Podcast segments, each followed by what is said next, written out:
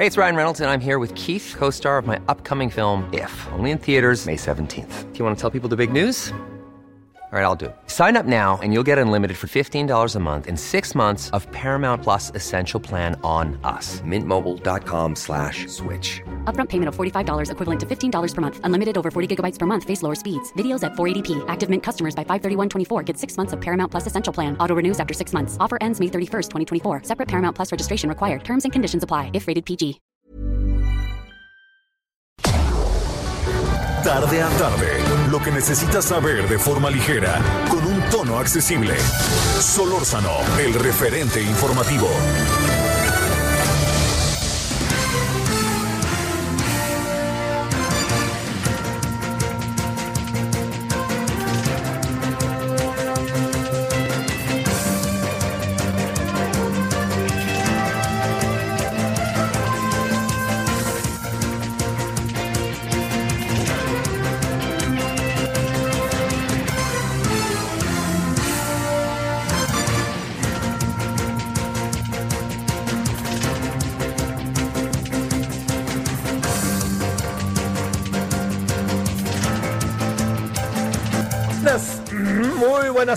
Son en este momento las 16 horas en la hora del centro, deseando que haya tenido usted un buen fin de semana.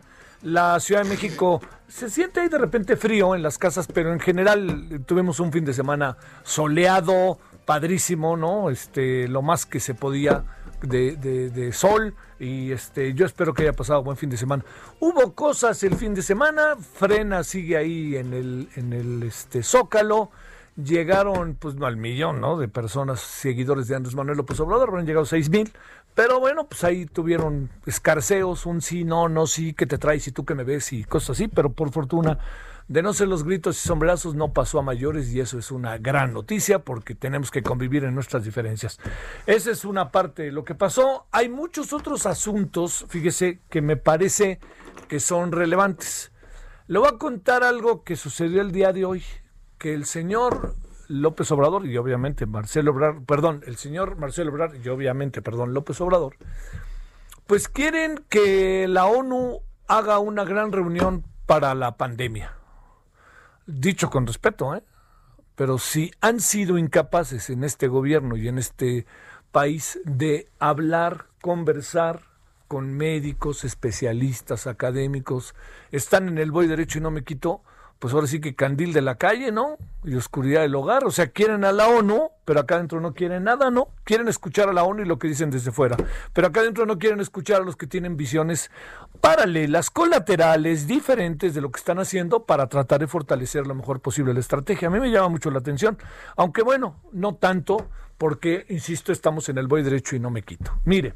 Yo, digamos, juntando toda la información que me es posible, hablando el fin de semana con dos o tres eh, este, médicos, eh, médicos, algunos internistas, otros eh, que están ahora sí que en la primera línea de batalla, todo esto, ¿no? Los que están, yo le diría, en donde debe, en donde, en donde truena todo, así de fácil. Hablé con, con ellos, con una doctora también, y este, y le voy a decir qué, qué me, qué me dicen, ¿no? ¿Qué, qué, cuentan ellos? Que la situación es eh, definitivamente difícil, que la situación sí eh, hay, este, hay, digamos, elementos para decir que se están agudizando de nuevo los contagios, como lo determinan ellos a través de las llamadas que reciben, a través de las pruebas que las personas se hacen, a través de los síntomas de alguien que no se siente bien y les habla, y a través, pues, de quien dice tengo que ir al hospital aunque no quiera. Así de fácil. Solamente venga si está muy grave, ¿no? Y pues, se muere la gente en su casa. Todo eso se lo cuento porque hay eh, claros eh, indicios de que la situación se está poniendo otra vez difícil. Que quede claro, nunca lo ha dejado de ser. Pero hay, eh, hay, en- por momentos, la, la situación por momentos acaba siendo más ruda, más brava, ¿no? Y entonces, ahora con lo que estamos, están sucediendo muchas cosas que, que en este momento me parece que es importante atender. Eh, no es casual que la jefa de gobierno de la ciudad haya lanzado eh, esta, la semana pasada, el viernes, eh, la, la, estrategia de la semana con una nueva palabra. O sea, semáforo naranja, la nueva palabra, ¿cuál es? Alerta. ¿Qué quiere decir? Que hemos tenido elementos, muchos elementos, para pensar, para, para concluir que la situación está siendo eh, profundamente delicada. Y eso yo creo que es mucho, muy importante ponerle en la mesa porque las grandes ciudades están empezando a vivir ese fenómeno. Mire, vamos a plantearlo de esta manera.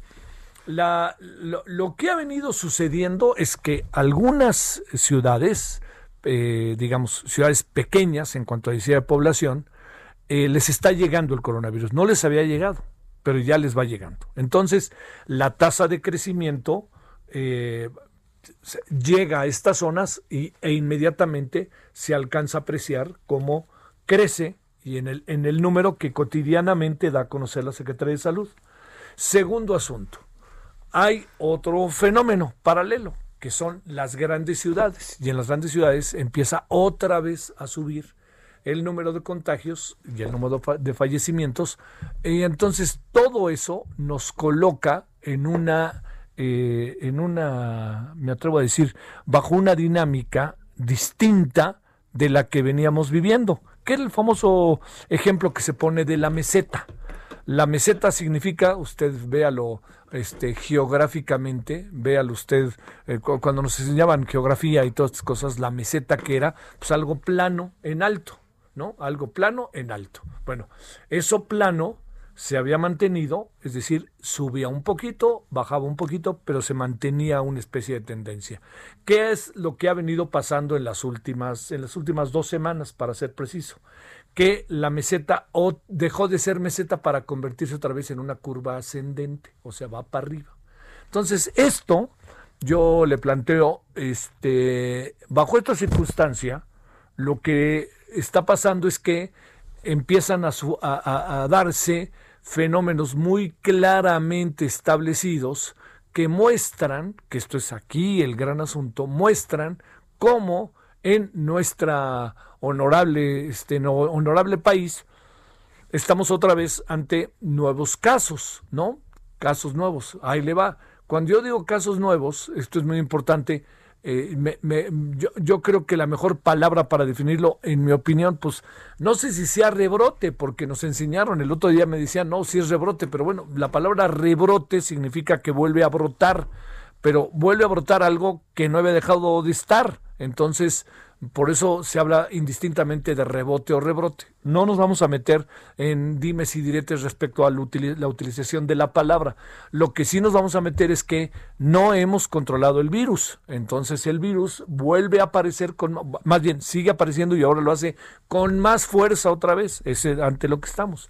Y es por eso que es muy probable que en una de esas, a lo mejor en poco tiempo, este, eh, podamos tener eh, de nuevo, pues mm, lamentablemente, un escenario con semáforo rojo en grandes ciudades. Las grandes ciudades, les voy a decir aquí que esto es algo que es muy, pero muy importante. Las grandes ciudades, eh, el, el para todas es gravísima, gravísimo. Pero las grandes ciudades traen un problema que significa que descansa mucho la economía a veces de los estados en las grandes ciudades. Entonces, a ver, pongamos el asunto, pensemos en, por ejemplo, en el caso de la Ciudad de México, imagínese lo que significa para muchas delegaciones. En el caso de Guadalajara, imagine lo que significa para todo el estado de Jalisco, más allá de los habitantes que viven ahí, la de Monterrey. Y bueno, ya vio que el fin de semana de nuevo, de inmediato, se metió toda la... se, inmediatamente se colocó el semáforo rojo para todo Chihuahua ante las circunstancias que el gobernador había venido, este, había venido detectando. Eh, en medio de todo eso, déjeme contarle, pero que en medio de todo eso eh, hay una, hay, hay otra variable que estamos bajo una situación reconocida como delicada, bajo una situación conocida como incontrolable y que puede este, detonar de manera muy para decirlo claro, muy, muy, brusca, ¿no? Muy fuerte. Entonces, si todo eso que le estoy diciendo está en el papel, eh, es muy importante que nos agarre cohesionados. no dije unidos, ¿eh? cohesionados, es decir, que todos vayamos como en la misma dirección. Entonces aquí lo que está pasando, que este es el gran asunto que estamos viviendo, es que hay indicios claros de división interna. La división interna política no necesariamente, eh, digamos, no, no, no es buena en un momento como este, pero es totalmente comprensible. Y yo creo que eso, colorín colorado, en eso estamos y no hay que tenerle miedo. Yo pienso de una manera, tú piensas de otra manera, usted piensa de otra manera, colorín colorado. Aquí la clave del asunto es que no nos agarre divididos para una estrategia común. Y entonces hemos venido teniendo cosas que empiezan a ser cada vez más inquietantes. Una de ellas, muy concreto y en específico, que la alianza federalista de los gobernadores y el presidente, pues nomás no se entienden. Y cuando digo no se entienden, créame que es algo mucho, muy delicado, porque no se ven elementos como para poder cohesionarse o para poder entenderse. No hay indicios de que eso pase. No se, no, se vislumbra la voluntad en las partes, que esto es muy importante. Entonces, si a todo esto más o menos andamos en ello, no es casual lo que pasó el domingo en Tamaulipas. El gobernador del estado pues dijo lo que pensaba y no escatimó en decirle al presidente, por más que sea el presidente, cómo ve las cosas.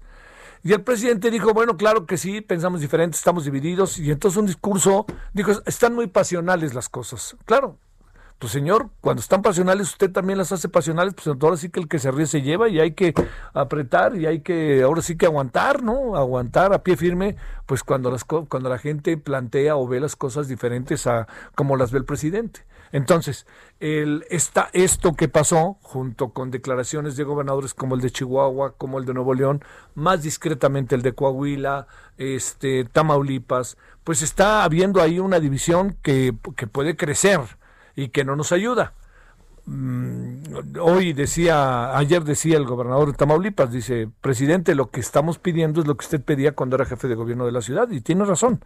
Hay una cosa que no hemos podido resolver, y desde hace tiempo, que es la relación entre la federación y los estados, dicho de otra manera, el pacto federal. Bueno, con todo eso que le, que le planteo, lo, lo que me parece relevante detenernos tantito en ello, es que es importante que estemos, como diría aquel, unidos en lo esencial. ¿Qué es lo esencial? Lo esencial es ni más ni menos que el coronavirus. Y ahí tenemos que estar en verdad, verdaderamente cohesionados. ¿Por qué? Porque eh, no se viene la mejor de las etapas. Porque recuerde, se viene, vamos a partir de que se viene una nueva etapa con el coronavirus de intensificación, ¿qué se viene de manera colateral? Que tenemos que otra vez que entrar seguramente al semáforo rojo, encerrarnos. Segundo, se viene, perdóneme, otra vez una se retrae la economía. Tercero, la gente está agarrándonos entre cansados, el, coronavirus nos está agarrando entre cansados, hartos y además necesitados de capital, de dinero para mantener a nuestras familias y a nosotros mismos. Entonces, todo, toda esta toda esta, toda esta serie de coyunturas y circunstancias, eh, más vale que nos agarre juntos.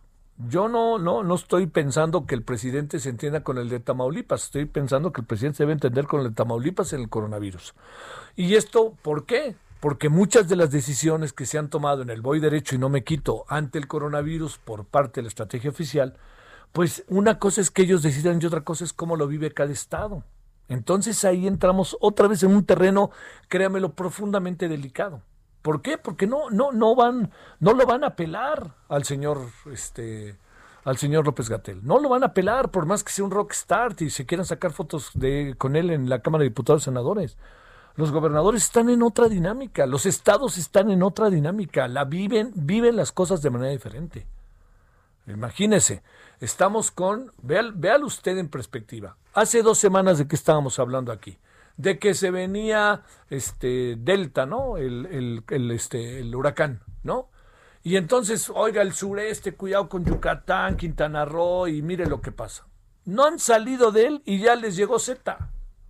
Y, y este Z les está dando con todo otra vez. ¿Por qué? Porque este viene más cargado de agua y entonces significa que va a llover cada vez más y va a haber cada vez más agua y entonces otra vez que Puerto Morelos, que Tulum, que este, eh, Playa del Carmen, que Cancún, que toda esta zona. Y luego, que Mérida, que Puerto Progreso, que Yucatán, que Valladolid, toda vez. Entonces, todo eso es, en verdad, le, le quiero decir, mucho, muy importante que no perdamos de vista que eh, la el, el, horno no está para bollos, no está para pelearnos en donde no debemos pelearnos. Peleémonos en donde debemos pelearnos.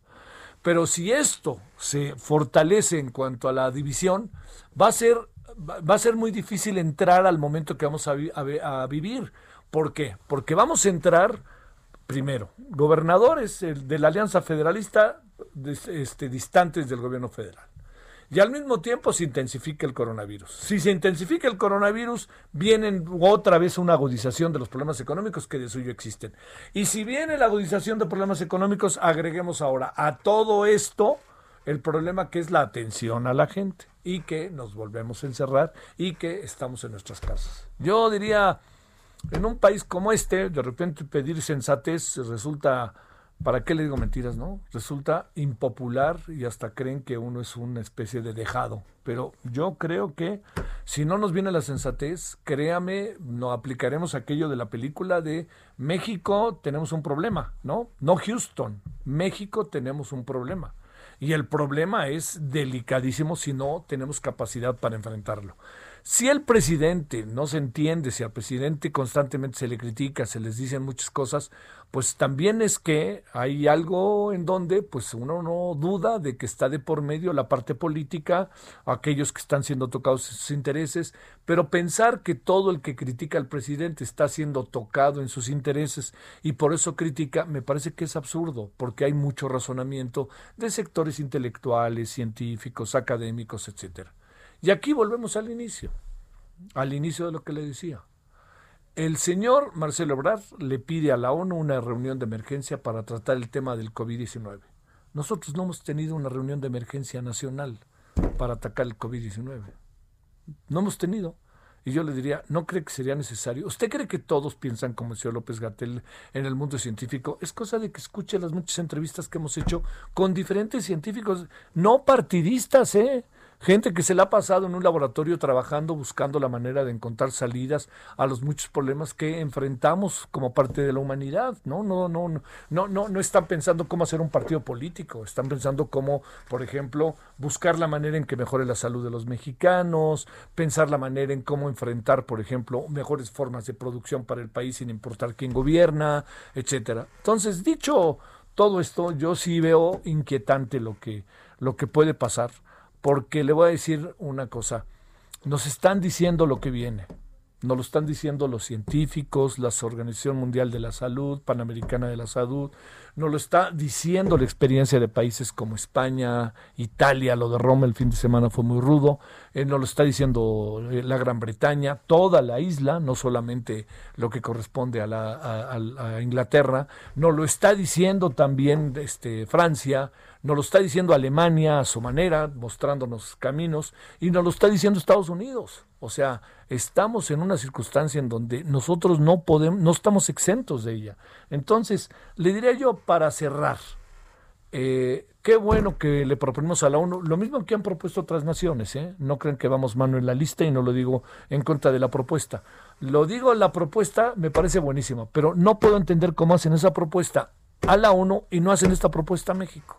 No lo puedo creer. O sea, como si en México no hubiera la, todos los científicos que han hecho observaciones como para llamarles por Raúl, Raúl Rojas, ¿no? El que está en Berlín, que le digan, oiga, señor, no, no puede venir a vernos. Bueno, eh, le, le, cuento, aquí en Heraldo Televisión, le, en Heraldo Televisión le cuento que lo que hicimos fue un día invitar al doctor Miguel Ángel Navarro de la Comisión de Salud de la Cámara de Senadores, el mismo que dio por terminada la reunión porque ya no había muchas condiciones para ello. Y cuando hablamos con el doctor, le dije, oye doctor, para ver, espera, tengo la fortuna de conocerlo de tiempo. Le digo, oye, tenemos que hacer algo aquí, doctor. Tenemos que buscar la manera en que podamos abrir, este, no, no, dice, yo aquí, y lo dijo delante de los especialistas que estábamos en la mesa, digo, yo ofrezco el Senado de la República para tener una larga discusión, ni siquiera la hacemos a puerta cerrada, no me importa aquí que, que se sepa, ni me quiero yo poner ninguna medalla, que la hagamos y veamos cómo atendemos mejor las cosas. Fíjese, nos le hemos pasado hablando de que hay un subregistro de personas fallecidas, hay un subregistro de personas este, contagiadas. Pues entonces, ¿cómo, ¿cómo entramos al asunto? ¿Cómo lo resolvemos? Vámonos con todo y vamos a buscar la manera de resolverlo. Y entonces, ¿de qué manera lo podemos resolver? Pues de muchas maneras y una de ellas es intercambiando opiniones entre la gran cantidad de científicos, especialistas, académicos, pues que conocen y saben de qué se trata todo esto. Así que bueno, yo le diría que, en eso estamos y le diría que no se ve que haya muchos caminos si no hacemos algo. Los caminos hay que construirlos. Y si nosotros no los construimos, nos vamos a meter en un lío verdaderamente brutal, ¿eh? en un lío, yo diría, profundamente lamentable de consecuencias, ¿eh? consecuencias, así de fácil, ¿no? Este, y yo diría que no, no hay, no hay mucho para dónde hacerse, ¿eh? Porque las circunstancias no nos lo están permitiendo. ¿eh? No hay mucho espacio para dónde hacerse. Estamos muy atrapados con el COVID, muy atrapados con los problemas económicos, muy atrapados con polarizaciones internas. Yo le diría abusados, abusados todos, porque el presidente, más vale que todos lo recordemos, gobierna para todos, no solamente para sus furibundos seguidores, también para usted y para mí es nuestro presidente. Y tenemos que, bajo esa óptica, quizás el presidente tendría, entre más poderoso, más generoso, y entre más poderoso, mayor capacidad de convocatoria para evitar cierto tipo de problemas, o si están los problemas, tener formas diferentes de resolverlos de como se han resuelto hasta ahora. Bueno, dicho lo cual, en eso estamos, son ahora las 16 con 20 en la hora del centro. Y si a usted le parece, ah, bueno, no se le olvide, de mañana en 8 las elecciones en Estados Unidos, ¿eh? Ya llegó, ya llegó el día. Y por cierto, vamos a tener un programa especial desde las 9 de la noche hasta morir. Y vamos a tener algo más también en el programa especial. Eh, hoy, por ejemplo, la noche tenemos de nuevo nuestro penúltimo debate con los dos eh, representantes del Partido Demócrata y el Partido Republicano en México, eh, con Grecia y con Larry Rubin. Va a estar bueno el asunto, va a ver si no. Ha estado muy bueno todo lo que hemos hecho con ellos. Y este. Y ya, de mañana en ocho, vengan las elecciones y ahora sí veremos que se va a saber rápido el resultado. Pues, ¿qué más quisiéramos? Pero da la impresión de que no, porque recuerde que por lo menos 50 millones de votos son por correo, entonces lo que se van abriendo, se pueden abrir, se abren a partir de que se cierran las casillas y ahí a partir de ese momento se empiezan a contar por más que ya hayan sido este eh, entregados. Bueno, a ver, le cuento algo más de lo que ha pasado en el día, si le parece, eh, 16-21 en la hora del centro. Solórzano, el referente informativo.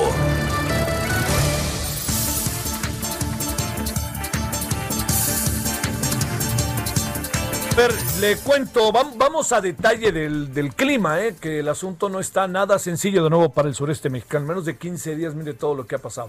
Bueno, le cuento. Eh, siete municipios de Quintana Roo se encuentran en alerta roja ante la cercanía de Z, que ya es huracán categoría 1. De acuerdo a los pronósticos, el centro de Z pasaría esta tarde o noche sobre el centro de la queridísima isla de Cozumel. Cuidado. Y entraría por la zona entre Puerto Aventuras y Acumal.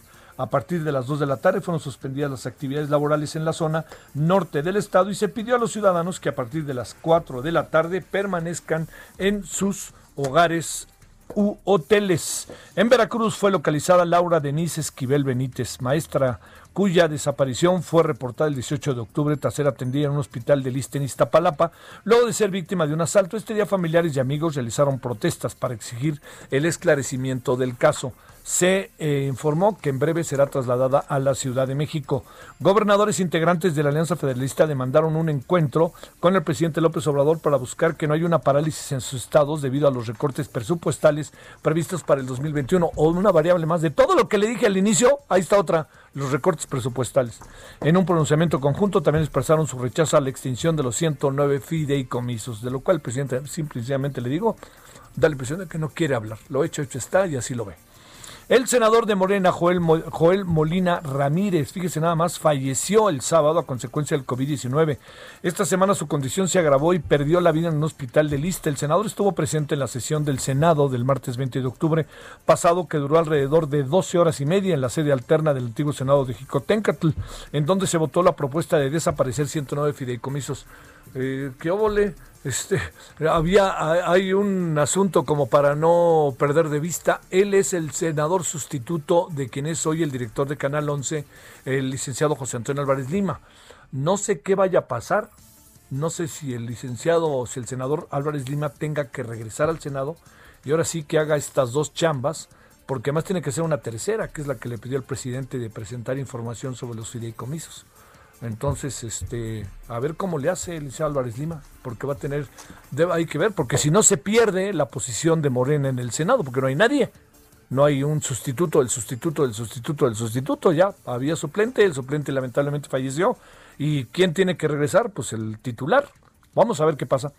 Le cuento que el ex titular de la Secretaría de Desarrollo Social, la ex, titular rectificó, Rosario Robles Berlanga, hoy vamos a hablar de este tema, acusó que la Fiscalía General de la República ha ofrecido impunidad a sus ex, colaboradores a cambio de, a modo, declaraciones a modo, en el caso de la estafa maestra. En una carta difundida en sus redes sociales, Robles afirmó que la Fiscalía la mantiene como rehén para obligarla a que señale como responsables exfuncionarios de la administración pasada. Y bueno, Mario Delgado, virtual presidente, vamos a ver si se cumple. Se va a cumplir, pero hay que seguir los trámites. El virtual presidente de Morena anunció que presentará a los órganos directivos y militantes del partido un plan de acción para el 21. En Twitter mencionó que entre los principales puntos se encuentra la activación de los comités seccionales, los cuales serán constituidos comités de defensa de la cuarta transformación. Ojo, los comités de defensa de la, revolución como en Cuba, ¿eh? los CDRs y la primera jornada de formación de capacitadores. Bueno, aquí andamos, gracias que nos acompaña. Pausa. El referente informativo regresa luego de una pausa. Estamos de regreso con el referente informativo.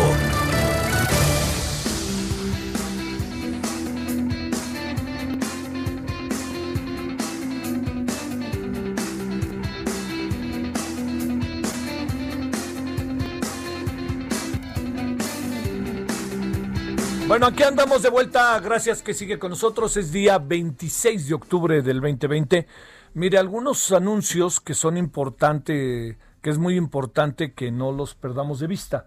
Uno de los más importantes tiene que ver con que no van a estar abiertos los, eh, los eh, cementerios, los panteones, eh, el próximo día 1 y 2 de noviembre. 30, uno, dos, no van a estar abiertos todo el, o sea, el fin de semana. El, el, fin de semana, para que nos demos una idea, lo que octubre, en esta ocasión, eh, tenemos el día 30 viernes, 31 sábado, domingo primero y lunes 2. Es un, es un casi puente ahí, quién sabe si se tome o no se tome, pero es muy importante que sepa. Entonces, no se van a abrir los... Eh, los panteones eh, en este fin de semana que es Día de Muertos y de Todos Santos, que además pues duele mucho porque en honor a la verdad pues es una festividad muy emblemática. Incluso este fin de semana en el caso de la Ciudad de México quitaron algunos de los de las calaveras, ¿no? Que generalmente cada año ponen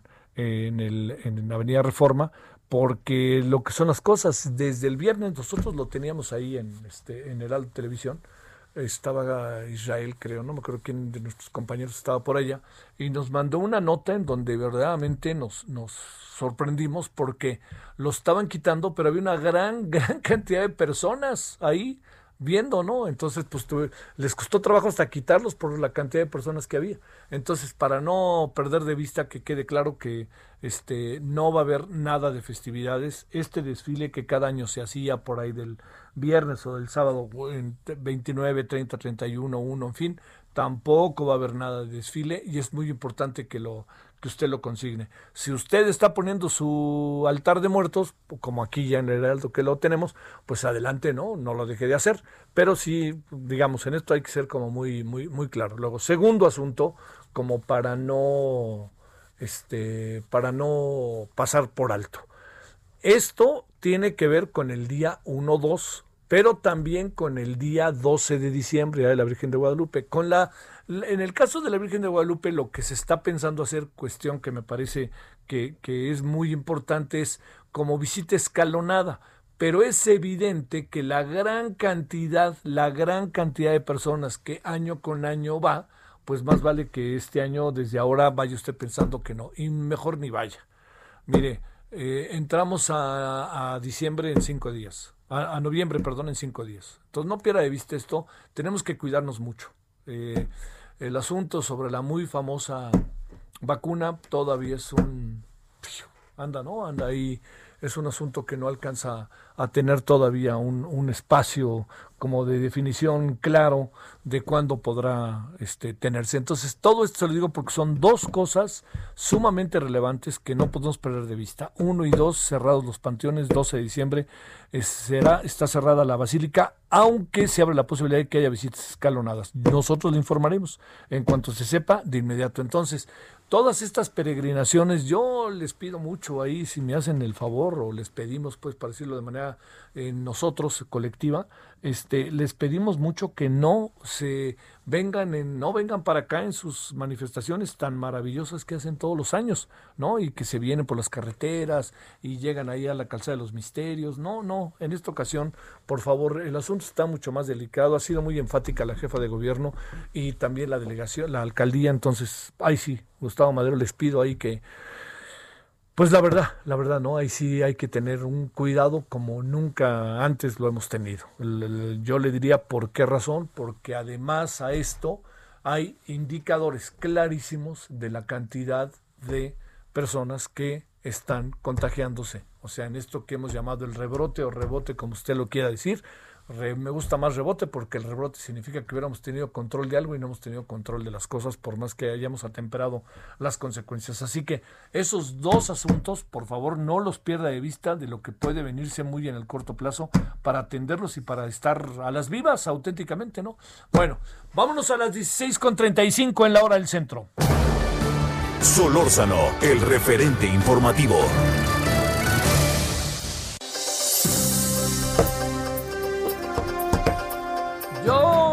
Salvo su mejor opinión, yo creo que esto de la Alianza Federalista y el presidente no nos viene nada bien, ¿eh? que se anden ahí dando con todo y que el presidente crea que tiene la razón y los gobernadores crean que tienen la razón. Mm, más bien yo diría, ¿y dónde están los vínculos de relación? ¿Dónde está el trabajo de Palacio Nacional? ¿Dónde está el trabajo de los gobernadores para tratar de encontrar puntos de encuentro? ¿Por qué siguen en el voy derecho y no me quito las partes? Bueno, vamos a ver. Francisco Nieto, ¿qué pasó esta mañana? Te saludo con gusto. ¿Qué tal, Javier? Buenas tardes. Hoy en la mañanera el presidente Andrés Manuel López Obrador aseguró que la exigencia del gobernador de Tamaulipas, Francisco García Cabeza de Vaca, de resolver la, la problemática del agua, pues obedece a un tema meramente electoral. Dijo que el, presidente dijo que pues estamos en temporada electoral, pero aún así se va a procurar que alcance el agua y actuando con justicia. Ayer, eh, por su gira por Nuevo León, Tamaulipas, el gobernador tamaulipeco pidió al gobierno federal equidad en el tema de la distribución del agua. El mandatario, quien dio un discurso pues muy atípico en él, menos de cuatro minutos, eh, por el exceso de gente que había ahí, por la pasión, dice el presidente que también estaba ahí, había porras en contra y porras a favor, pues dijo que eh, no abandonará a los, a los tamaulipecos, reconoció que hay una diferencia notoria con el gobernador Cabeza de Vaca, pero eso no implica pues que tenga eh, el apoyo eh, del gobierno federal, todos los tamaulipecos, explicó que le llamó la atención la movilización eh, en camiones de opositores, dice que vio muchos camiones, pero pues, aún así agradeció que pues que los lleven a la protesta y no le falten al respeto, además de que era necesario acabar rápidamente con el evento por un tema de sanidad. El mandatario también agregó que en el periodo neoliberal hubo mucho acaparamiento de agua por parte de los particulares, pero ahora ya se está poniendo orden en ese tema, así como en la generación de energía eléctrica. Y bueno, pues aquí el presidente nuevamente dio a conocer que si no hay este, modificaciones en el reglamento eh, de las empresas privadas que generan electricidad, pues va a haber una reforma eh, constitucional para garantizar en definitiva y regresarle la potestad a la a, los mexicanos de que los recursos naturales son de los mexicanos y no de las empresas eh, particulares. Y bueno, el presidente también, por último, habló de eh, esta posibilidad de ir ante la ONU para que intervenga en el tema de las piezas y códices prehispánicos. Explicó que eh, hay disposición de algunos países europeos de prestar estas piezas, pero hay también pues una actitud, dijo el presidente, de no prestarlas. Y bueno, la idea entonces es valorar, poner esta demanda ante la ONU para que estas piezas ya en definitiva pues regresen a sus lugares de donde eh, originalmente pertenecieron. Pues eso fue parte de lo que sucedió, Javier. Oye, eh, hay ahí un asunto, este, como sea delicado, fíjate, porque ahí, bueno, por una parte, o sea, si no funciona, ahí les va una reforma constitucional, ¿no? Que ese es un asunto que hay que replantearse, porque a todo lo que no les vaya a parecer van a meter una reforma constitucional. Y este, tanto así como que no han servido las licitaciones o estas rondas de Pemex, la verdad, yo sí te digo que no, no tengo, no, no, no pienso igual, ¿eh? porque recordemos que mucho de lo que ha pasado con Pemex a lo largo de este ya sexenio tiene que ver con las rondas y tiene que ver con quienes salieron bien, este, que, que salieron bien amarrados con las rondas algunas empresas y que nos permitió tener nuevos yacimientos incluso, ¿no? Así que, pero lo que me pregunto es, no, no hay indicios de que se entienda con los gobernadores de la Alianza Federalista, ¿no? Más bien la impresión que tengo es que están separaditos, ¿no? Claro, y cada que vaya a un lugar, eh, a un estado donde haya un gobernador federalista, pues va a haber esta pelea permanente entre las porras que le echan eh, tanto los de Morena al presidente López Obrador como pues las porras al gobernador y bueno pues ahí los eventos se reconocen que hay pues diferencias, pero ya en los hechos, ya en la, manera de construir un acuerdo, pues pues todavía falta mucho para que eso suceda y, yo creo que seguiremos viendo pues a un presidente enfrentado con los gobernadores federalistas. Sí, sí, sí, Mira, bueno, bueno, pero también los gobernadores con él, ¿no? O sea, es un asunto de ida y vuelta y vuelta y ida, como dice, ¿no? O sea, y también no, no, este, no, no, no alcanzan a apreciarse, pero lo que sí es que hay una eh, crítica, Francisco, que a mí me queda claro, de los gobernadores que sí creo que tiene sustento, que es una relación desigual en lo que corresponde al proceso de los dineros de los estados que deben de llegar de la federación y al desarrollo del presupuesto 2021. Creo que ahí el presidente no puede soslayarlo, concentra el dinero de los estados hacia el centro y el centro es el que da y reparte y aquí vienen toda una serie de eh, discrecionalidades y además este, la defensa del proyecto a ultranza del gobierno, que es lo que puede causarnos, es lo que nos está causando este eh, toma y daca, ¿no, Francisco? Es correcto, y también hay que recordar que hay esta propuesta de modificar pues la fórmula en la que se reparten los dineros, pero pues el presidente dice, yo eh, pues yo entrego lo que eh, lo que acuerden, pero pues un estado no va a querer estar conforme si le bajas su presupuesto para darle a otro estado, entonces es un tema de nunca acabar, ¿no? Sí. A ver qué, pero lo que le dijo el, este, el de Tamaulipas ayer también es cierto, ¿no? Estamos haciendo lo que usted hacía cuando era jefe de gobierno. Es correcto, sí, le recordó pues esa idea de cuando también estuvieron el presidente, el ahora presidente pues también en el tema opositor y bueno pues haciendo las maniobras que hacían los opositores para conseguir objetivos específicos. Saludos Francisco. Estamos pendientes, Javier. Gracias. Ahora a las 16.41 en la hora del centro. Solórzano, el referente informativo.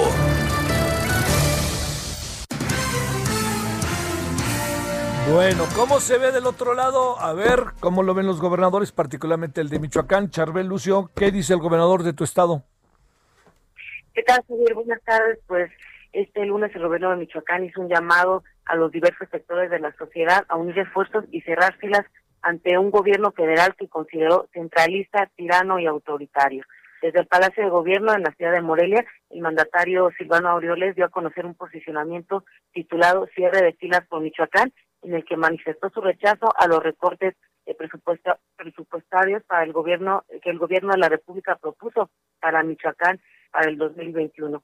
Silvano Aureoles indicó que para el siguiente año el gobierno federal presentó una propuesta de presupuesto que implica una reducción máxima que no se había tenido antes eh, por el orden de los 7.728 millones de pesos, es decir, más del triple de lo que se recortó en este 2020. Esto, dijo Aureoles, se traducirá en disminución de obras públicas y parálisis de la economía michoacana eh, también recriminó que los legisladores federales adheridos a Morena hayan votado en favor la desaparición de 109 fideicomisos, hecho que dijo lastima a muchos sectores de la sociedad. Con todo esto, Aureoles consideró que México se encuentra en riesgo por las decisiones en materia económica del gobierno de Andrés Manuel López Obrador, pues dijo que se identifican fuertes síntomas de tiranía y un tufo a lo largo y ancho del país de centralismo y autoritarismo. Así lo dijo textualmente Aureoles.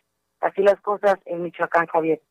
Este, ¿No hay eh, algún indicio de que el presidente va a ir por aquella zona pronto de Michoacán? Porque a donde va, por lo menos de los estados este, en donde hay en donde hay diferencias, pues ha estado fuerte. No le fue tan mal, por cierto, al presidente en Coahuila, ¿eh? ahí como que creo que la contundencia quizás del triunfo del PRI, las, o a saber qué razón, pero no hay algún indicio de que vaya pronto el presidente a Michoacán, ¿no, verdad? Hasta ahora no se ha anunciado una próxima visita del presidente aquí en Michoacán. Te mando un saludo, Charbel, gracias, buenas tardes. Sí, mucho. Vámonos a las 16.43 en la hora del centro hasta Tamaulipas. Arnoldo García, cuéntanos qué hay de nuevo después de esta visita intensita del presidente la de ayer, ¿no? Aquí en Ciudad Victoria, en la capital de Tamaulipas, el Congreso del Estado aprobó un punto de acuerdo para exhortar a la Secretaría de Seguridad y Protección Ciudadana a que envíe más elementos de la Guardia Nacional. El PAN en el Congreso del Estado señaló que a la entidad ha sido enviada una cantidad mínima de elementos de la Guardia, los cuales se dedican a proteger a los migrantes que se encuentran establecidos en los municipios de Matamoros, Reynosa y Nuevo Laredo, olvidándose de que los fines para los cuales fue creada la Guardia Nacional eh, es principalmente proteger a los habitantes del territorio nacional. A la vez recalcó que debe de existir una coordinación eficiente entre los tres órdenes de gobierno, pero el gobierno federal ha olvidado a, los tamaulipecos y por el contrario los municipios y el Estado hacen lo que pueden con base en sus presupuestos y atribuciones, tomando en cuenta que la mayoría de los hechos delictivos que se registran en Tamaulipas son de competencia federal. Eh, por otra parte, con independencia de la falta de los elementos de la Guardia Nacional, en Tamaulipas el gobierno federal ha retirado de la entidad a los elementos de la Marina Armada de México, los cuales realizaban labores de seguridad en distintos puntos de la entidad, eh, toda vez que el presidente de la República resulta más importante eh, para, para proteger los puertos y litorales del país que a los habitantes del mismo, situación que indudablemente traerá como consecuencia que los hechos delictivos aumenten completamente por la apatía del gobierno federal.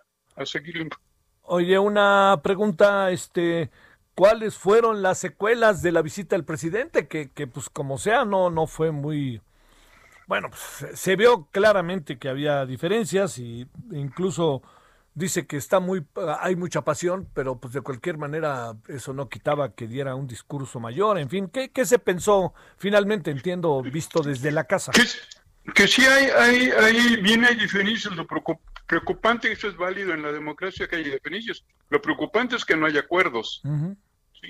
Eh, el, gobernador insistió en dos puntos. El problema del agua que no la sueltan de la, de la presa a la boquilla para los agricultores de la zona norte de la entidad y el problema presupuestal, que es Tamaulipas, la segunda entidad que aporta 275 mil millones de pesos al ingreso de la federación y únicamente le regresa, por cada de esos pesos, le regresan alrededor de 60 centavos. Sí, sí, sí.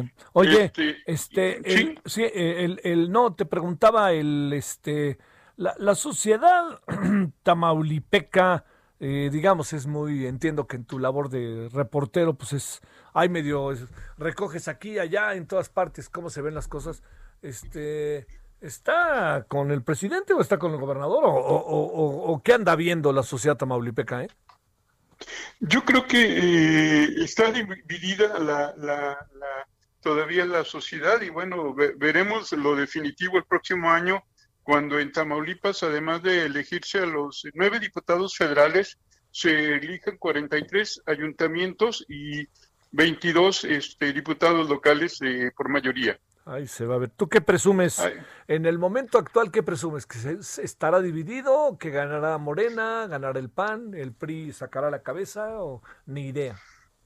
Yo, yo creo que puede tener, tiene, hoy tiene ventaja Acción Nacional, eh, pues eh, controla la mayoría de los importantes eh, municipios de la entidad, el gobierno del Estado, el Congreso del Estado. Entonces, aún el PAN en Tamaulipas conserva una ligera ventaja. Y el problema que tiene Morena en Tamaulipas es que no se han sabido organizar, estructurar, no, no, no han sabido aprovechar la cantidad de votos que obtuvieron con López Obrador eh, para organizarse como partido, ser partido básicamente. Te mando un saludo, muchas gracias Arnoldo.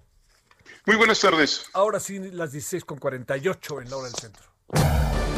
Solórzano, el referente informativo.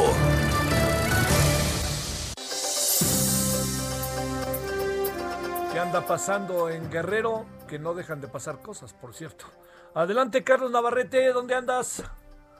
Buenas tardes, buenas tardes al auditorio. Comentarte que tras dos horas de diálogo con autoridades del gobierno del estado, pobladores de la comunidad de Mazatlán perteneciente al municipio de Chilpancingo entregaron a un hombre y una mujer a quienes pretendían linchar presuntamente por intentar robarse a un menor.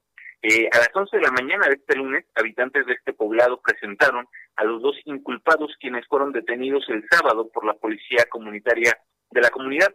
La versión plantea que ambas personas habrían perseguido a un menor de tres años para tratar de llevárselo por la fuerza, hecho que fue evitado por las autoridades de este poblado. Luego de la presentación de los detenidos, la población exigió que fueran linchados prendiéndoles fuego. Estas circunstancias obligaron a que elementos de la Policía Municipal de Chilpancingo, de la Policía del Estado y de la Guardia Nacional se trasladaran hasta este lugar para tomar el control de la situación. Eh, el titular de la Secretaría de Seguridad Pública del Gobierno del Estado, David Portillo Menchaca, estuvo al frente del diálogo que se estableció con los pobladores a quienes les ofreció llevarse detenidos a los inculpados y entregarlos directamente a la Fiscalía General del Estado.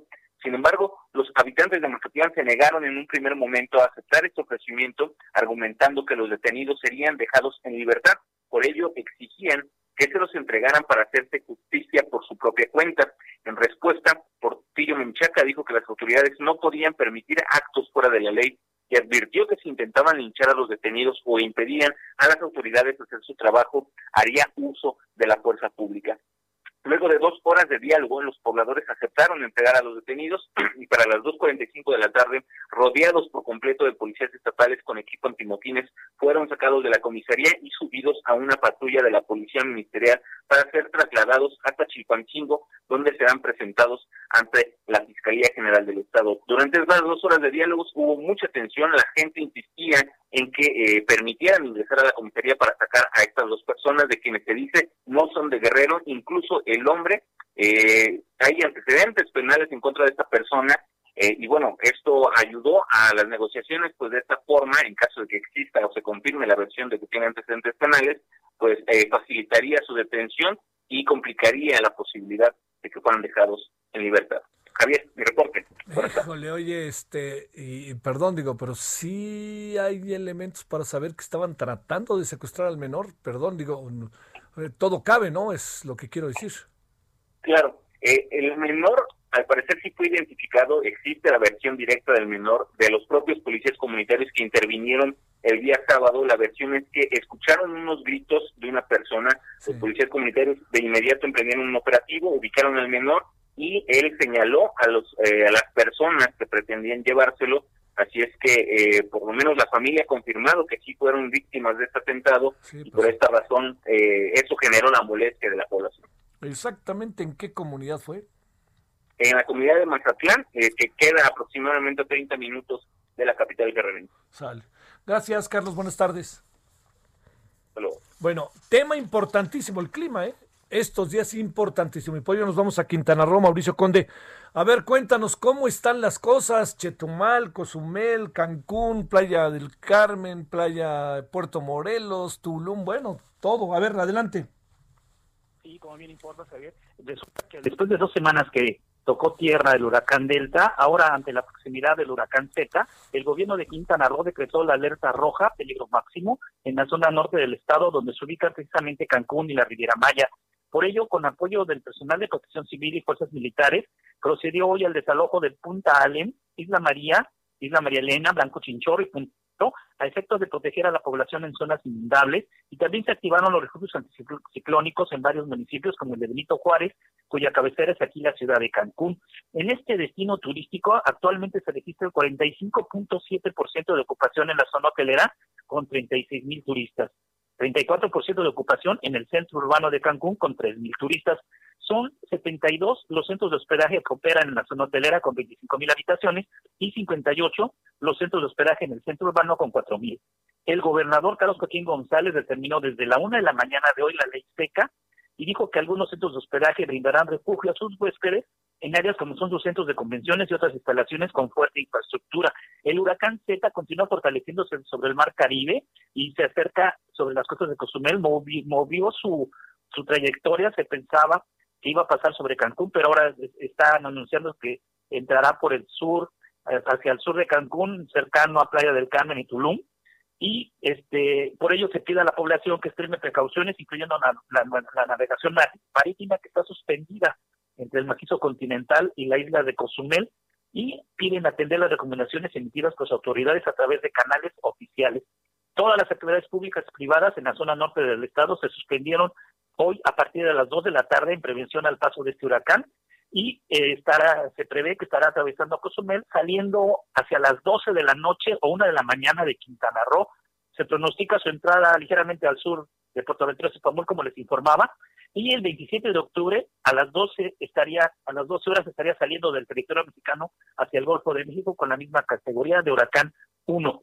Por ello el gobernador indicó que nadie debe estar en las calles después de las 4 de la tarde de hoy para desguardar, desguardarse durante el paso del meteoro por lo que fue suspendido el servicio de transporte público de pasajeros. Es la información que les puedo enviar desde aquí, desde Cancún. muy importante y muy oportuna. Gracias, Mauricio. Buenas tardes. Buenas tardes. Bueno, vamos a una pausa. Vamos a hablar de Chile.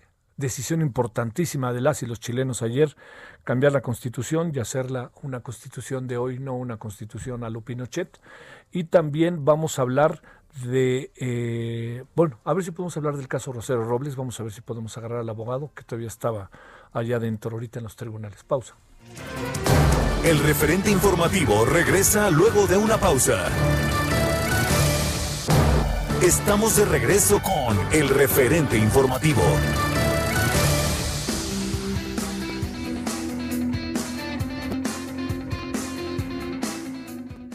¿Qué tal amigos del referente informativo? Qué placer estar con ustedes en este momento. Pongan mucha atención, apréndanse este número porque vamos a hablar sobre el factor de transferencia, el único, el original del Instituto Politécnico Nacional y todo, todo lo que nos puede ayudar en la salud. Aris Chávez ya está lista aquí con nosotros presente. Adelante Aris, buenas tardes. Pues muy buenas tardes, siempre me da mucho gusto venir a saludarlos, sobre todo porque tenemos esa oportunidad de platicar con el auditorio acerca de estos temas de salud que son tan indispensables hoy en día que estamos en un grave riesgo de contagiarnos de virus y de bacterias y hoy más que nunca necesitamos que nuestro sistema inmune funcione bien. Lo que nosotros hemos visto a lo largo de los años es que eso no es cierto. porque comemos mal, porque no tomamos las vitaminas que deberíamos, las malpasadas, el cigarro, el estrés. Hay muchos factores que minimizan nuestro sistema inmune. A lo que estábamos acostumbrados antes, ¿no? A no tratarnos bien en la cuestión de comida. Y ni siquiera lo pensábamos. La realidad es que no ibas tú por la vida pensando, ay, ¿cómo estará mi sistema inmune? ¿Cómo estarán mis células? ¿Bien no, o no? Pero afortunadamente, y eso yo creo que es una de las cosas que sí nos ha dejado esta pandemia de entre tantas cosas males, el que ya nos estamos preocupando por nuestra salud, pero hay que ocuparnos. Hay un tratamiento que a mí me gustaría platicarles, que es una de las innovaciones que ha tenido el Instituto Politécnico Nacional, que ha ganado premios nacionales de ciencias, que tiene un reconocimiento a nivel internacional y que en muchos otros países lo toman y lo piden porque saben de su eficacia. Este tratamiento factor de transferencia es muy sencillo de tomar, lo pones de manera sublingual, es decir, debajo de la lengua, unos minutitos en ayunas y eso es todo de 10 a 12 días continuos y luego dentro de cuatro meses otra vez volvemos a repetir este tratamiento. ¿Por qué? Porque la pandemia pues ahora nos pide que tengamos siempre arriba nuestras defensas.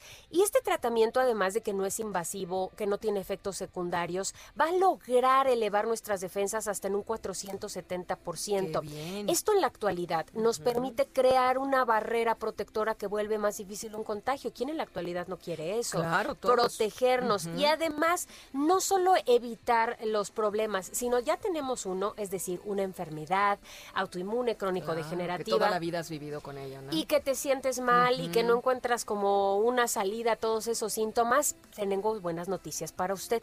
Tenemos pacientes con cáncer, con diabetes, con lupus, con esclerosis múltiple, con alergias, viene la época de frío. Tú me preguntabas de una amiga, ¿no? Que su hijo tiene problemas de alergias. Mucho. Pueden tomarlo. Tenemos pacientes bebés recién nacidos hasta personas de la tercera edad. Viene la época de frío, influenza, bronquitis, pulmonía. Todo lo del invierno. Sí, podemos prevenirlo y podemos tratarlo tomando el factor de transferencia y además usted se va a sentir muy bien, con mucha energía.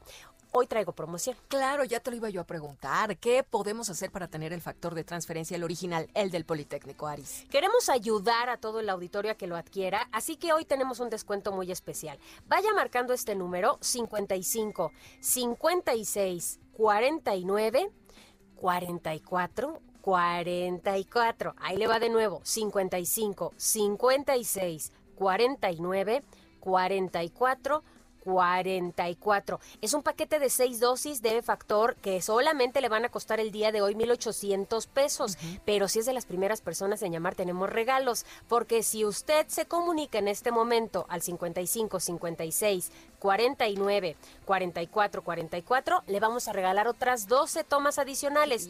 En total van a recibir 18, mi querida Moni, que es espectacular para dos personas. Y además, gratis, una careta transparente de máxima protección, un cubrebocas N95 de grado hospitalario y un gel antibacterial con 80% de alcohol. Así que llame ahorita, 55 56 49 44 44. Y digan que lo escucharon en el Heraldo Radio. Gracias, Aris. Gracias. Regresamos.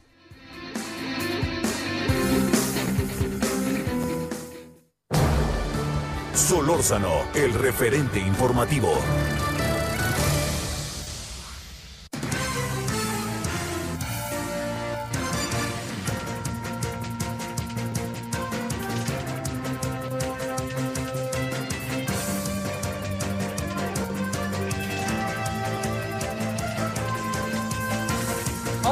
17 con 4, casi 5 en la hora del centro.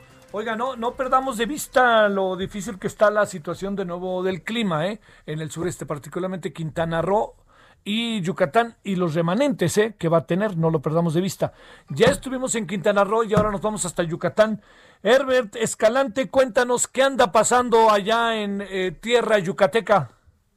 Hola, buenas tardes. Pues sí, ante el inminente impacto del huracán Z, iniciaron las evacuaciones de los puertos del oriente y Yucatán además de que ya se suspendieron las clases y las actividades económicas. Tan solo en San Felipe y Río Lagartos, municipios afectados por huracán Delta y la tormenta Gama hace unas semanas, como, como recordarás, se hizo un llamado a sus habitantes para realizar ya las acciones de evacuación. Desde la noche de ayer se enviaron camiones a esas, localidades como primera prioridad para realizar la evacuación de la población, debido a que las carreteras no están en óptimas condiciones, siguen, siguen afectadas por, por las inundaciones de, de Delta. En ese sentido, el operativo de evacuación se va a extender toda la costa oriente y, bueno, se podría emplear incluso al centro, pues se pronostica que, se, que Z salga por, por Chilán del Lago y San Felipe.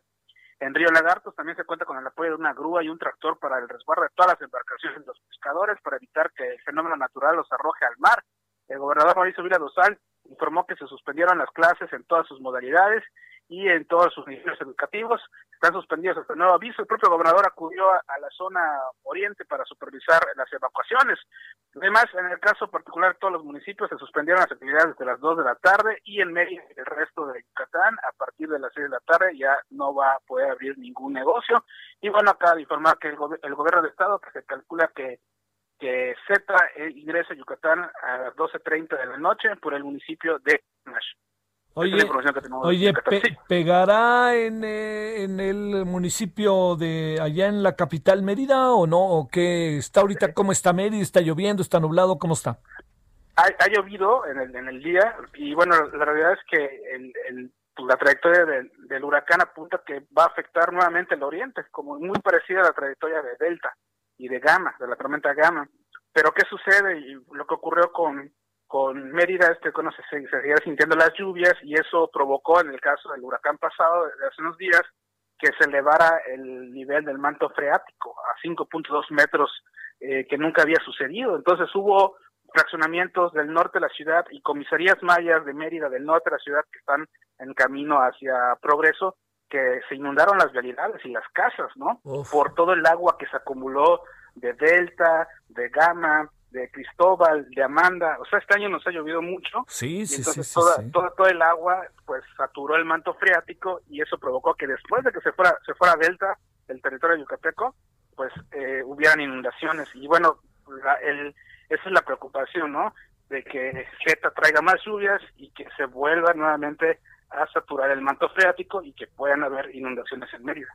Wow, wow. Bueno, pues sale, Herbert. Muchas gracias y buenas tardes. Estamos pendientes, saludos. Saludos, gracias. Ahora a las 17 con 8 en la hora del centro. Solórzano, el referente informativo.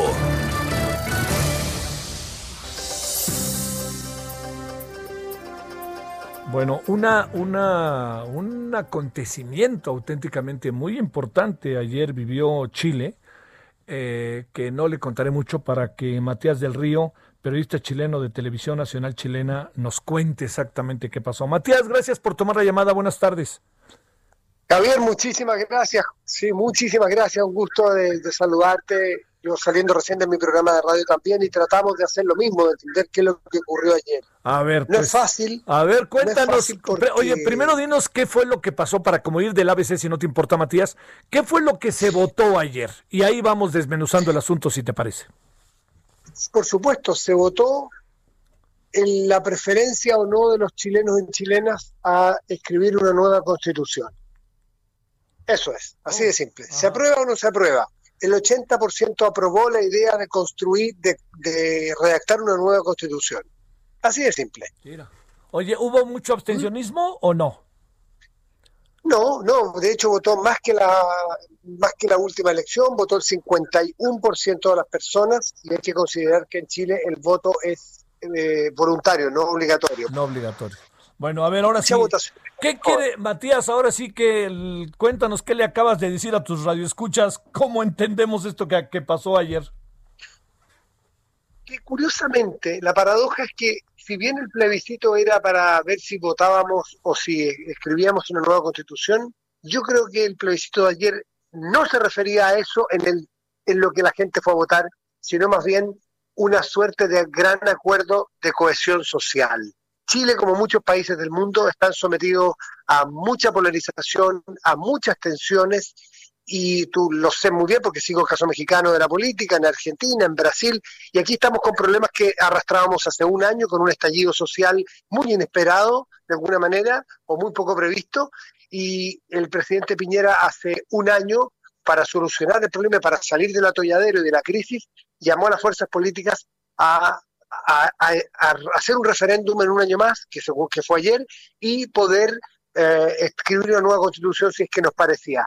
Y ahora tenemos un año o seis meses de plazo para elegir constituyentes y esos constituyentes armar esta constitución que nos tiene que durar 40, 50 años. Pero fue el resultado institucional de la política que la criticamos tanto en todos los países para resolver una crisis. Yo siempre digo, los países no están exentos a tener crisis.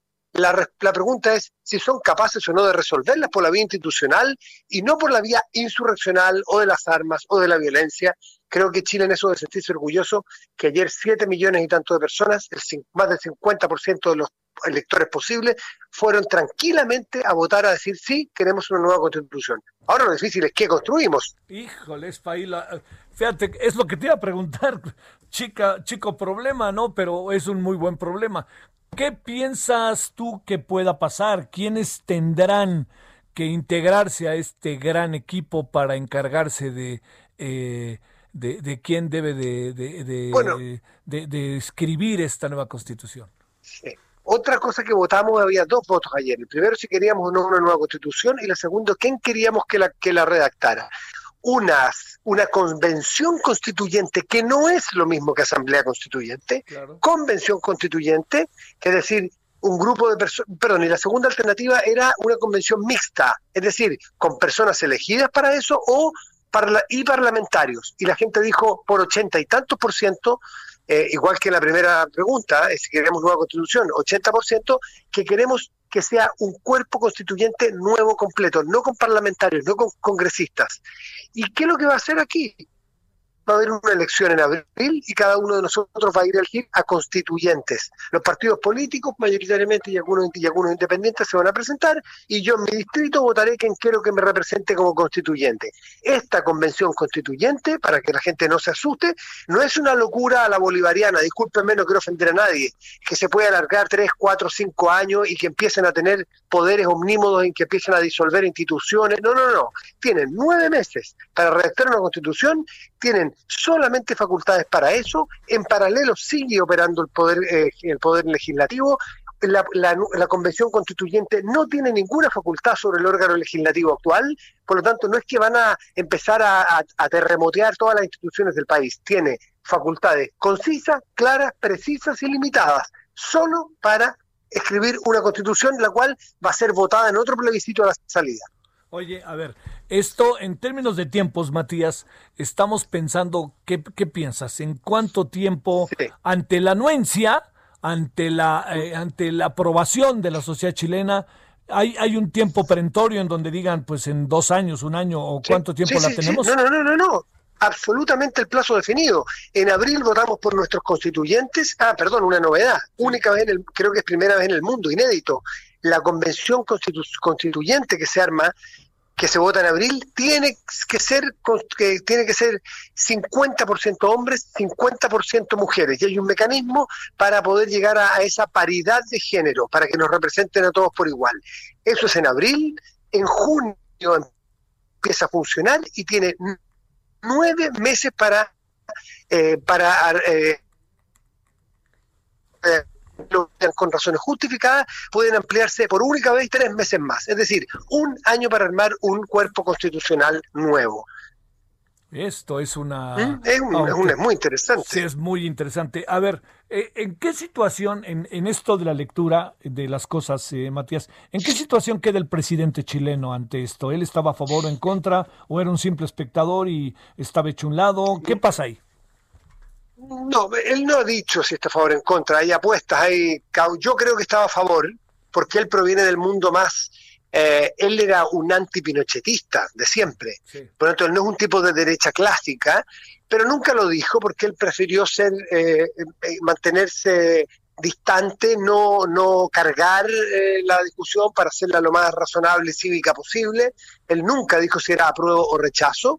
Por lo tanto, eh, por lo tanto, ahí no, fue un factor, no fue un factor. Y, y ahora eh, yo creo, bueno, lo difícil va a ser, dentro de las cosas complejas, es que en este nuevo proceso constituyente claro, eh, seguramente va a tomar mucha, mucha preeminencia y mucha fuerza este cuerpo constituyente y el presidente que le queda un año y tres meses de mandato probablemente va a tener más dificultades para llevar adelante su agenda de gobierno.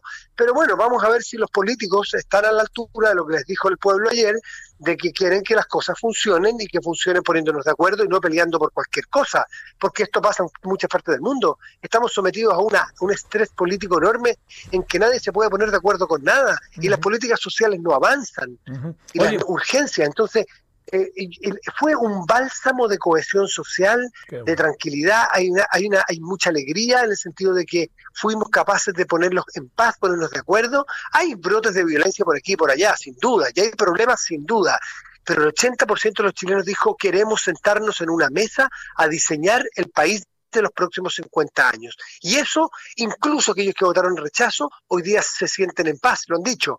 Eh, tienen susto, tienen, porque hay riesgos, estas cosas tienen riesgos, Javier. Cuando tú emprendes un viaje con tu familia, tiene riesgos, pues, obvio, pero la esperanza es que lo pases bien, que sea un interesante viaje, pero hay riesgo de que se te pierda una valija, hay riesgos de que te, de que te enfermes, hay riesgos de que te asalten o, en fin, cualquier cosa pero lo que hay de fondo es un viaje, un viaje común. Y eso creo que el pueblo chileno mayoritariamente, un 80%, así lo entiende. Por lo tanto, el incentivo es hacerlo bien. ¿Lo podemos hacer mal? Sí, pero también lo podemos hacer bien. Y eso entendemos hoy día, en el día después, la sociedad chilena por lo menos eh, de eso está hablando en este momento, después de un año difícil. ¿eh? Sí, oye, a ver, eh, las imágenes que he podido ver, sobre todo ¿no? en televisión, es que incluso los cánticos de repente parece que triunfó la izquierda.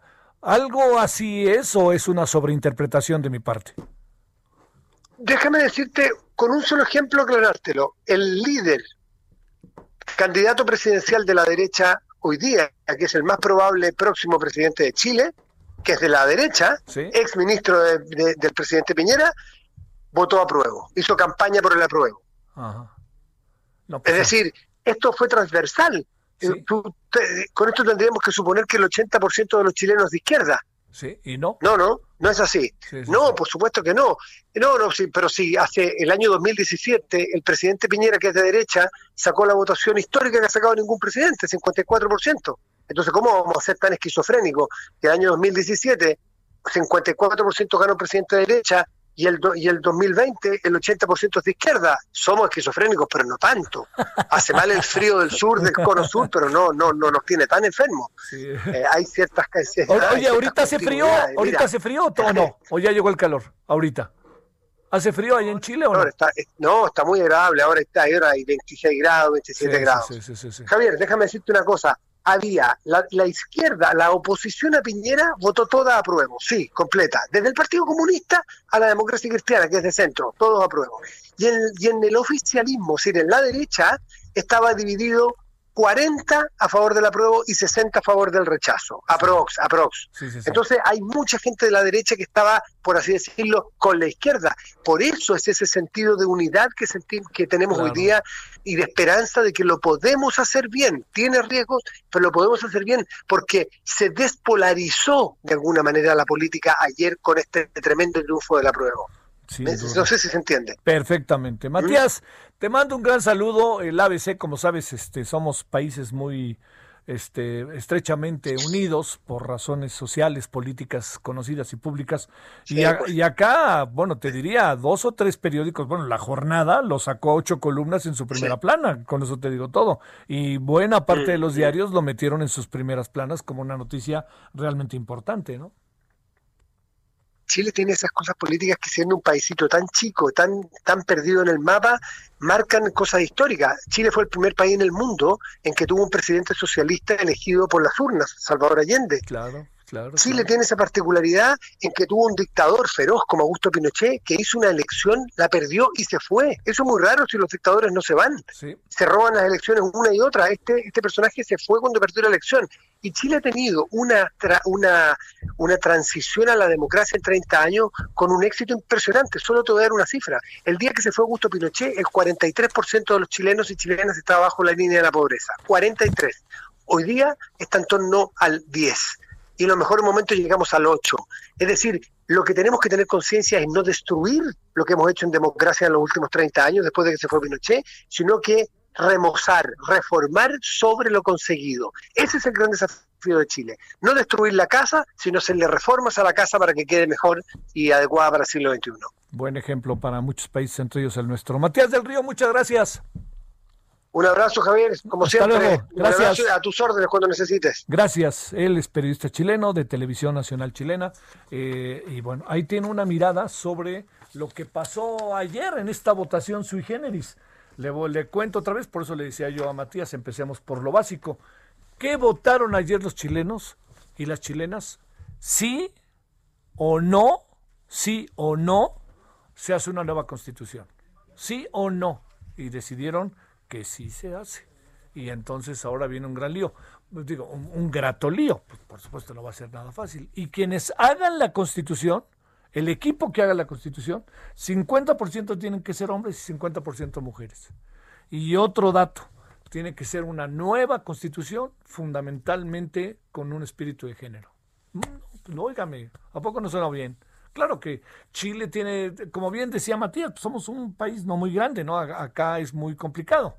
Este, pero hacemos cosas maravillosas. Por ejemplo, la Constitución de la Ciudad de México fue un acuerdo muy interesante ¿eh? de fuerzas políticas, sí encabezados por el PRD o por Morena, pues después Morena, pero fue muy interesante lo que sucedió ahí porque contó con el aval de PRI, PAN, que no son fuerzas fuertes, en, bueno, el PAN un poquito, pero no son fuerzas fuertes en la Ciudad de México. El PRI a duras penas sobrevive en Coajimalpa. 17.22 en la hora del centro. Vámonos hasta Tijuana, hasta Mexicali, Baja California. Atahualpa Garibay, ¿cómo estás? Buenos días, Javier. Buenos días a todo el auditorio. En Baja California se ha informado que tan solo en Tijuana 1.187 tijuanenses eh, lograron ganar la batalla del COVID-19.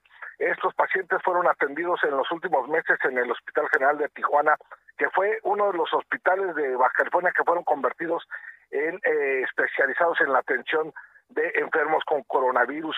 Se destaca el día de hoy que estos 1.787 tijuanenses sobrevivieron a la pandemia. Se hizo hoy un homenaje al personal médico de este hospital, del Hospital General de Tijuana.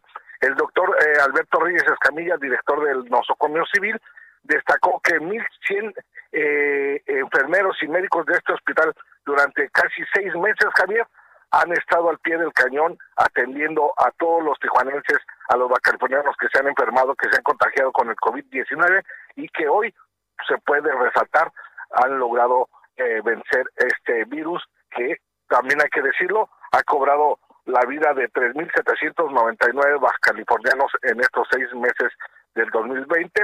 El 50% de ellos, de las víctimas, son de Mexicali y el otro 50% casi el 50% son de Tijuana y eh, unos 400 de Ensenada y el resto de los otros municipios de eh, eh, Baja California. En total, la Secretaría de Salud reporta 21.799 contagios.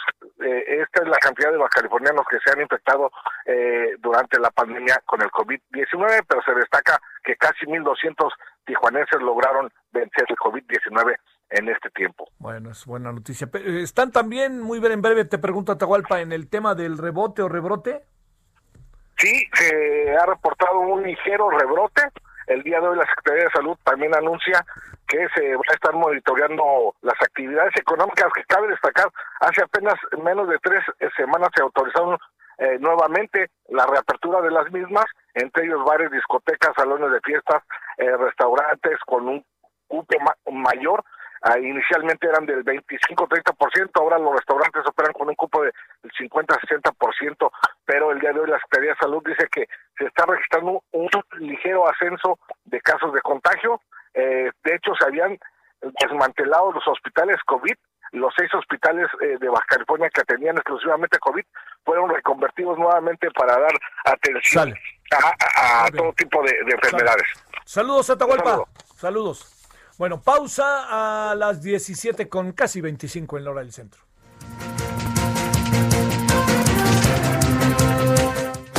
El referente informativo regresa luego de una pausa. Estamos de regreso con el referente informativo.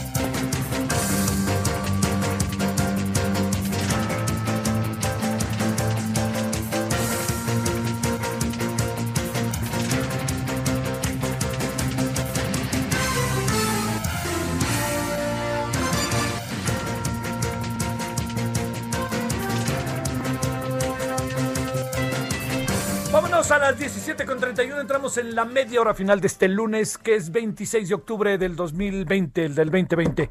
Bueno, eh, hoy pasaron algunos asuntos sobre Rosario Robles. Mandó una carta, una carta escrita a mano, que me parece que por muchos motivos es interesante, atendible, ¿no? Dirá a la autoridad lo que tenga que decir, que está en esa posición y contiene la información que la autoridad, suponemos, ha venido investigando a lo largo de todo este tiempo sobre el caso de Rosario. Pero a ver, Diana Martínez, ¿cómo estás, querida Diana? Javier, ¿cómo estás? Buenas tardes. Pues sí, desde hace ya aproximadamente cinco se de la exsecretaria del Desarrollo comparece ante un juez de control del Centro de Justicia Penal Reclusorio Perdóname, perdóname, perdóname tantito, Diana, es que se oye muy entrecortado. Este, entonces te oíamos y te dejábamos de oír y, a, ver si podemos nosotros aquí este arreglar la la la este la, la señal para que esté bien. A ver si ahora nos escuchamos mejor, Diana. ¿Me escuchas, Javier? Muy bien, adelante, a ver. No, creo que no, por favor. Hola. A, ver, a ver, ahí me escuchas mejor tú. Yo te escucho bien. Adelante. Ok, te, comentaba que hace aproximadamente cinco horas eh, se realiza ya la, audiencia de la exsecretaria de Desarrollo Social, Rosario Robles, quien comparece ante un juez de control del Centro de Justicia Penal Federal con sede en el Reclusorio Sur. La audiencia comenzó alrededor de las 10.48 horas y no se permitió el acceso a los medios de comunicación. Robles fue trasladada de la cárcel femenil de Santa Marta a Catitla a este centro de justicia. Bueno, pues en días pasados su defensa solicitó anular la acusación que enfrenta por el delito de ejercicio indebido del servicio público, bajo el argumento de que este tipo penal fue derogado en 2006. Su abogado solicitó por escrito a este centro de justicia el sobreseimiento de la causa penal eh, para que pues esta quede sin materia y la exfuncionaria obtenga su libertad. Eh, en la mañana, pues, horas antes de que iniciara la, audiencia, Rosario Robles difundió una carta en su cuenta de Twitter donde aseguró que eh, la Fiscalía General de la República se ha reunido con sus ex colaboradores para que declaren eh, lo, que la autoridad necesita y de esta manera ofrecerles impunidad. Eh, en esta carta señaló que la Fiscalía también pretende que para que ella obtenga su libertad señale como responsables a ex colegas de mayor jerarquía en el gabinete del sexenio pasado. Por lo pronto, pues estamos en espera de, de, la resolución. En esta audiencia se debe determinar si es procedente o no el sobreseimiento que está solicitando la defensa, Javier. Que Diana, para decirlo claro, eh, eh, yo hablaba con el abogado, con hace algunos días con Epigmenio, con el doctor, y decía que no necesariamente hay una especie de fecha en la cual pudiera eventualmente quedar en libertad para seguir su proceso en arresto domiciliario. Este, pero digamos, eh, lo, lo, que hay ahorita es si el sobreseguimiento sí o no, y lo que hay ahorita es que la carta de Rosario, pues este, está dirigida a la autoridad que le está pidiendo a los otros pues órale, eh, ahora sí que tíralos a, a la barranca y yo me encargo de que te vayas, ¿no? Sí, exactamente, es un recurso más que ella tiene para eh, llevar su, pues para obtener su libertad, ni siquiera es para llevar su proceso en libertad, es para que eh, esta causa penal pueda sobreseerse. Esto significa que, que, la causa penal queda sin materia y ella puede puede obtener su, su libertad. No no se trata de, de que lleve el proceso penal en libertad. Entonces, eh, hoy se, resuelve este sobreseimiento, esta, sobre, esta solicitud de sobreseimiento, porque incluso también está programada la audiencia intermedia, pero es posible que esto ya no se realice, que se difiera, eh, dependiendo también el, la resolución del juez de control en este caso. Recordarás que hace unos días la Fiscalía General de la República presentó por escrito la acusación eh, por, contra Rosario Robles. la defensa emitió también un escrito envió un escrito al Centro de Justicia con las respuestas, con, con, todas las pruebas que pretende desahogar ya durante el juicio oral. Sin embargo, pues eh, debido a esta solicitud de sobreseimiento que se hizo apenas la semana pasada por escrito, pues esta audiencia intermedia no se ha realizado. Oye, ¿podría quedar en libertad? Eh, si determinan que el, sobreseimiento sí, es claro. sí, ellos están argumentando que eh, es una ley, una ley especial, la ley federal eh, de presupuesto y responsabilidad hacendaria, que contiene un artículo transitorio, el segundo transitorio, que dice que cualquier disposición que la derogada, en este caso sería el tipo penal por el que está siendo acusada Rosario Robles. Ese es el principal argumento, Javier. Queda claro. Ya estás, Diana, muy buenas tardes. Buenas 17 con 36 en la hora del centro. Solórzano, el referente informativo.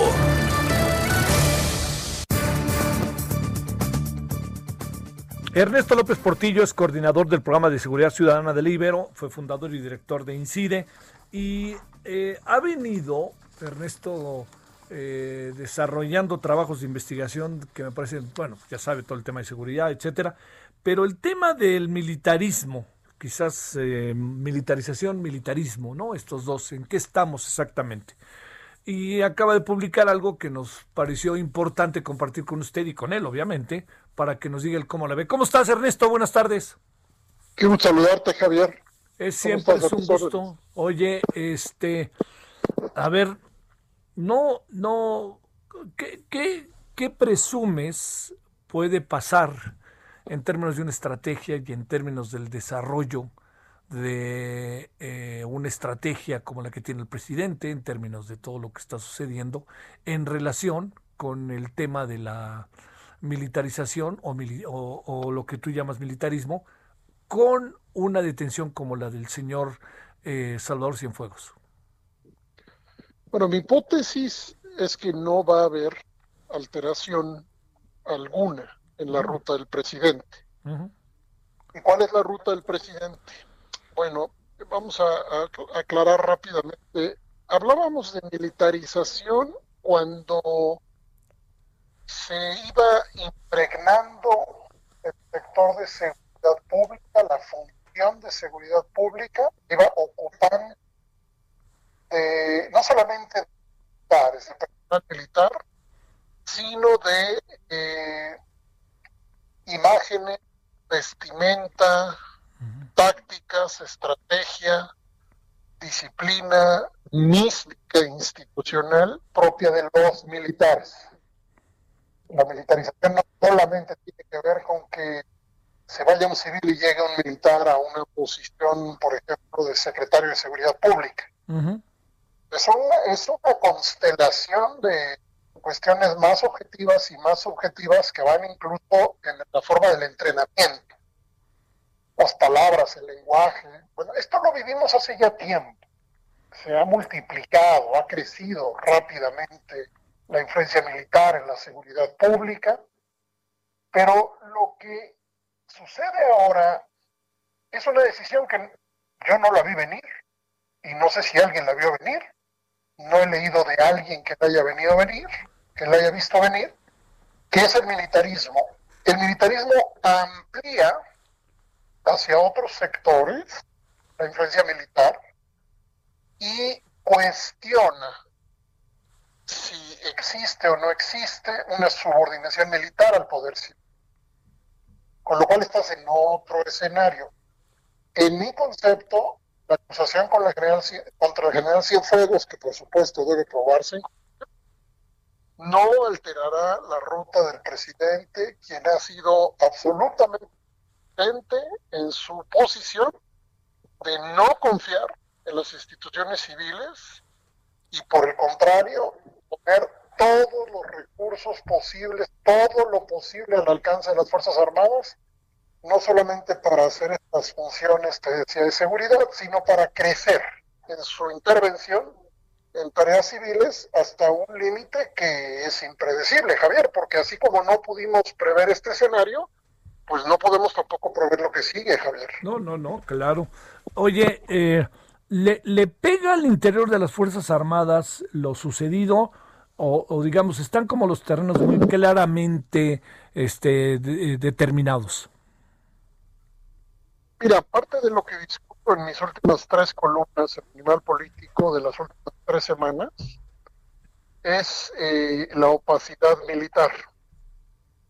Yo puedo decirte que tengo información que yo mismo no puedo comprobar, que hay una sacudida mayor, que en efecto hay una sacudida mayor, que hay un cisma al interior de las Fuerzas Armadas, particularmente la información que yo he recibido tiene que ver con la Sedena. Pero el problema, Javier, es que una noticia como la que recibimos debería activar una decisión civil también.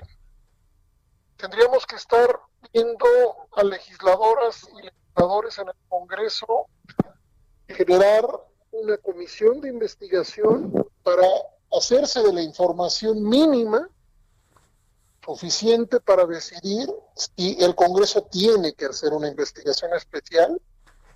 Por un lado, por otro lado, la Fiscalía General de la República tendría que decirnos qué va a hacer con la información que recibió. Y por otro lado, tendría que ser un tema de deliberación pública. Mi tesis, Javier, es que no sucede nada de esto porque se ha construido lo que yo llamo hoy en mi columna una, le llamo portentosa barrera ideológica que hace casi imposible, Javier, incluso preguntarnos qué pasa con las Fuerzas Armadas, mucho más difícil lo hace cuando intentas eh, o propones o cuestionas en ruta de que sean las autoridades civiles las que investiguen lo que pasa con las Fuerzas Armadas, que es en todo caso lo que la Constitución ordena. Es decir, aquí hay que recordarle al auditorio que eh, si las Fuerzas Armadas, cualquier persona de las Fuerzas Armadas está presuntamente involucrada con delitos que involucran a civiles, no corresponde a las Fuerzas Armadas investigarse. Son investigaciones que deberían estar del lado del, de la autoridad civil, en este caso de la Fiscalía General de la República, pero el caso tiene tal relevancia que incluso el Congreso tendría que estar haciendo y anunciando que está haciendo una indagación, porque la democracia se trata de los contrapesos, Javier. La democracia al final se trata de contrapesos y si las Fuerzas Armadas siguen por esta ruta sin contrapesos, no les están haciendo un favor a las que hoy día merecen ciertamente la mayor confianza por parte de la gente, Javier. Ah, oye, eh, bueno, a ver, algo que no podemos este, soslayar, que son las repercusiones al interior de una sociedad, eh, credibilidades, no credibilidades, eh, ¿se sacuden las Fuerzas Armadas ante la opinión pública o se vuelve un asunto que acaba mucho en nichos o cosa parecida? Mira, se ha construido a tal profundidad el, el, mito de las instituciones impolutas, de instituciones que no cometen errores, de instituciones que solo están gobernadas por la lealtad, la disciplina, el servicio. No estoy diciendo que no existan, claro, esas conductas. Lo que estoy diciendo es que se ha construido a tal punto la idea de que las Fuerzas Armadas no se corrompen, que mi percepción y mi hipótesis es que no tenemos una erosión respecto a esa credibilidad y confianza, lo que desafortunadamente es aprovechado, ¿no? no solamente por el presidente actual, sino ha sido aprovechado por los presidentes de manera sucesiva y en general por el sistema político para recargar en ellas primero, una tarea de seguridad pública que no les corresponde y segundo, otras tareas que tampoco le corresponden, que, hoy las involucran incluso con eh, eh, lo, que, lo que es la distribución de, recursos en programas sociales, de desarrollo de infraestructura, tareas específicas asociadas a la pandemia. Es decir, trascendió, rebasamos hace tiempo ya las barreras constitucionales de las funciones militares, y utilizando esta, este soporte de confianza y credibilidad, se les utiliza eh, de una manera en la que no llega, Javier, ni el cuestionamiento mayor y las investigaciones y probablemente tampoco la erosión en la credibilidad por parte de la sociedad. Probablemente, eso está por verse. Eh, ¿Cambia en algo la salida del señor Durazo o digamos ahí las relaciones entre los cuerpos de seguridad o simplemente pues se hace un lado y ya llegará alguien que haga lo mismo que él, que pues deja mucho que desear, ¿no? Bueno, es que aquí, a ver, si lo ves, si lo ves por el lado de resultados, Javier, sí. Eh, no hay nadie que hable de resultados adecuados respecto al gobierno federal en seguridad, tampoco la gente que da las encuestas, más que el gobierno federal. Si vas a hablar de resultados. Si vas a hablar de cómo se reorganiza la Secretaría con la salida de Durazo, pues hay que recordarle a la gente que tuvimos dos noticias en las últimas dos semanas. Una, que la Sedena tomó el control de la Guardia Nacional, completamente el control operativo.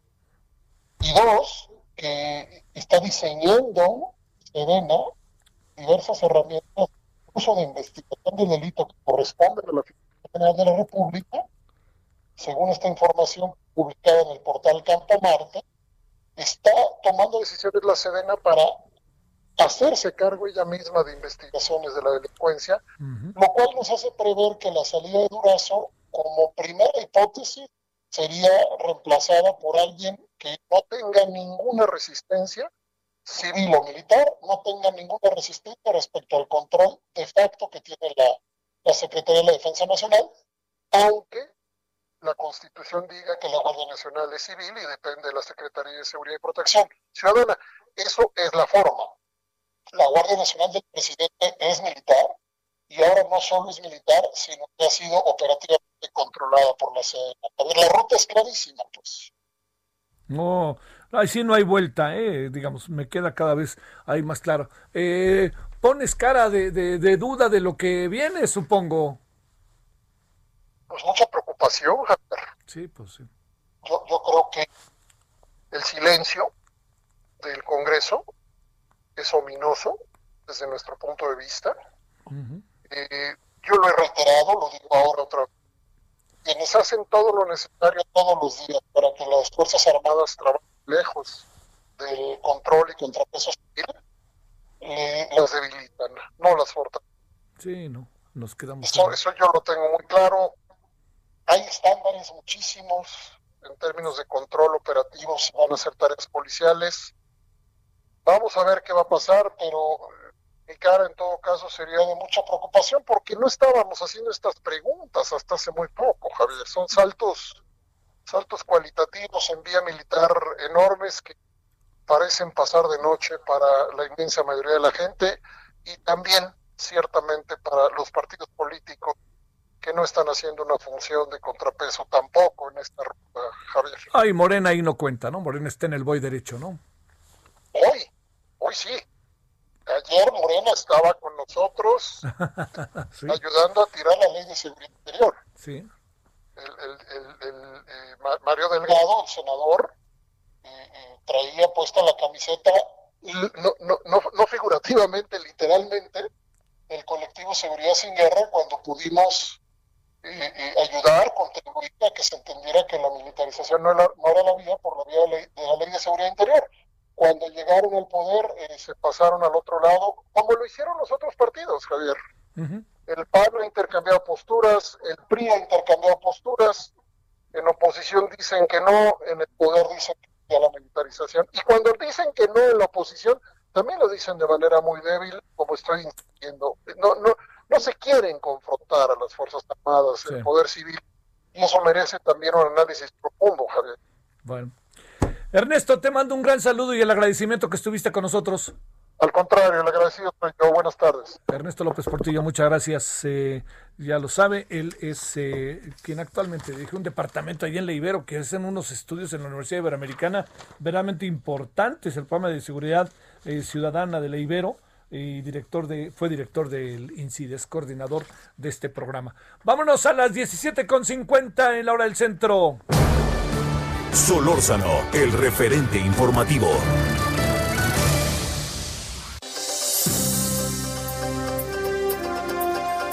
¿Dónde andas, Misael Zavala? ¿Cómo te ha ido? Buenas tardes. Buenas tardes, Javier. Pues hoy en el Senado de la a realizarse las pruebas de COVID esto tras el fallecimiento del senador morenista Joel Molina, además eh, pues de registrarse alrededor de 161 contagios desde hace algunas semanas al del Senado de la República. El presidente de la Junta de Coordinación Política del Senado, Ricardo Monreal, eh, fue de los primeros que se aplicó la prueba de COVID en uno de los cuatro módulos instalados y detalló que los resultados de todas las pruebas pues serán públicos para poder tener un control de acceso. No se permitirá en este sentido el acceso a las sesiones sin un certificado negativo de la prueba de COVID, ni habrá asesores ni invitados, solo los senadores de la República podrán entrar al salón de plenos en la sesión del próximo miércoles y también en la sesión del próximo jueves. Las pruebas se realizan casi una semana después de que se registró esta sesión. Javier, eh, sí. donde se aprobó eh, la desaparición de 109 fideicomisos debido a que días después tres senadores reportaron positivo a coronavirus, además de reportarse también el deceso del senador Molina, que es el senador de Tlaxcala y que todavía pues está en vilo eh, si alguien si eh, eh, alguien ocupa el escaño o eh, se queda vacío por el momento. Otra de las medidas que se aplicaron también aquí en el Senado es que las comparecencias de funcionarios federales ahora serán virtuales, a excepción de la que hoy se llevó a cabo con la eh, secretaria de Energía Rocionale. Eh, y bueno, alrededor de 450 pruebas se realizaron hoy en este primer día. eh, en unas cinco horas se acabaron todas las pruebas, bastantes senadores y trabajadores del Senado pues acudieron a realizarse esta, esta, este examen de, de COVID-19 y mañana continuarán aplicándose, Javier, en este, en este Senado de la República. Oye, eh, hay eh, en eso, entiendo que es muy, muy digamos, pues ni hablar, pero hay que hablar de ello, ¿no? El, el, el senador que lamentablemente falleció, era el suplente de, de José Antonio Álvarez Lima. La, la, pregunta es, ¿cómo queda ahí? ¿Sabes? En la curul tendría que regresar José Antonio Álvarez Lima. ¿Cómo, cómo quedaría eso? ¿O, el, o de plano pues, se queda ausente ahí en la curul? ¿O qué pasará exactamente? ¿Tienes una idea? Sí, eh, Javier, lo que explicaba el coordinador eh, Ricardo Monreal es que hay dos opciones, eh, que la hora director de Canal 11, como bien lo comentas, eh, José Antonio Álvarez Lima regrese al Senado o de plano que el escaño se quede vacío y se reduzcan a 127 los integrantes de la Cámara Alta. Estos son los dos escenarios que ha propuesto, que, que, ha, que ha dado hasta ahora el, el coordinador Ricardo Monreal. Y bueno, esperemos en los próximos días también la definición del eh, director de Canal 11, José Antonio Álvarez Lima, quien, bueno, si él regresa, pues ya se estaría ocupando el escaño, y si no, pues eh, este, este lugar quedaría desocupado, eh, pues, eh, y la representación de Tlaxcala en ese escaño, pues quedaría perdido. Sí, está ahí delicado, no es un asunto tan sencillo de dirimir. Gracias, Misael. Gracias, Javier, gracias al auditorio. Sí, le decía que no es tan difícil de definir. Una opción es que tú se quedara con los dos cargos, ¿eh? José Antonio Álvarez Lima, que se quedara en el Canal 11 y se quedara en el Senado, pero, pero se ve difícil. Eh, dejar vacía la curul, no creo que exactamente le convenga a Morena, porque eh, para planteárselo claro, dejar libre la curul, pues es un voto menos para muchas de las cosas que van a venir que son importantes y ya ve que algunas, sobre todo en el Senado, han estado muy ajustadas, ¿no? Las votaciones. Pero también, este, digamos, eh, pues el Canal 11 yo creo que es muy importante, aunque hayan hecho lo que hayan hecho, pase lo que pase, es muy importante el Canal 11. Entonces, bueno, pues hay, una decisión. Yo supongo que la decisión es una decisión que tomará el senador, así directamente él, y supongo que la consultará con ya sabe quién, pero es una decisión que queda un poco en su terreno, es mi impresión. Bueno, ya nos vamos, nos vemos al ratito en la noche. Eh, vamos a hablar hoy de COVID en la noche y nuestro último debate antes de las elecciones entre el representante del Partido Demócrata en México y el republicano. Hasta el rato, nos vemos a las nueve, adiós. Hasta aquí, Solórzano, el referente informativo. Heraldo Radio, la HCL se comparte, se ve y ahora también se escucha.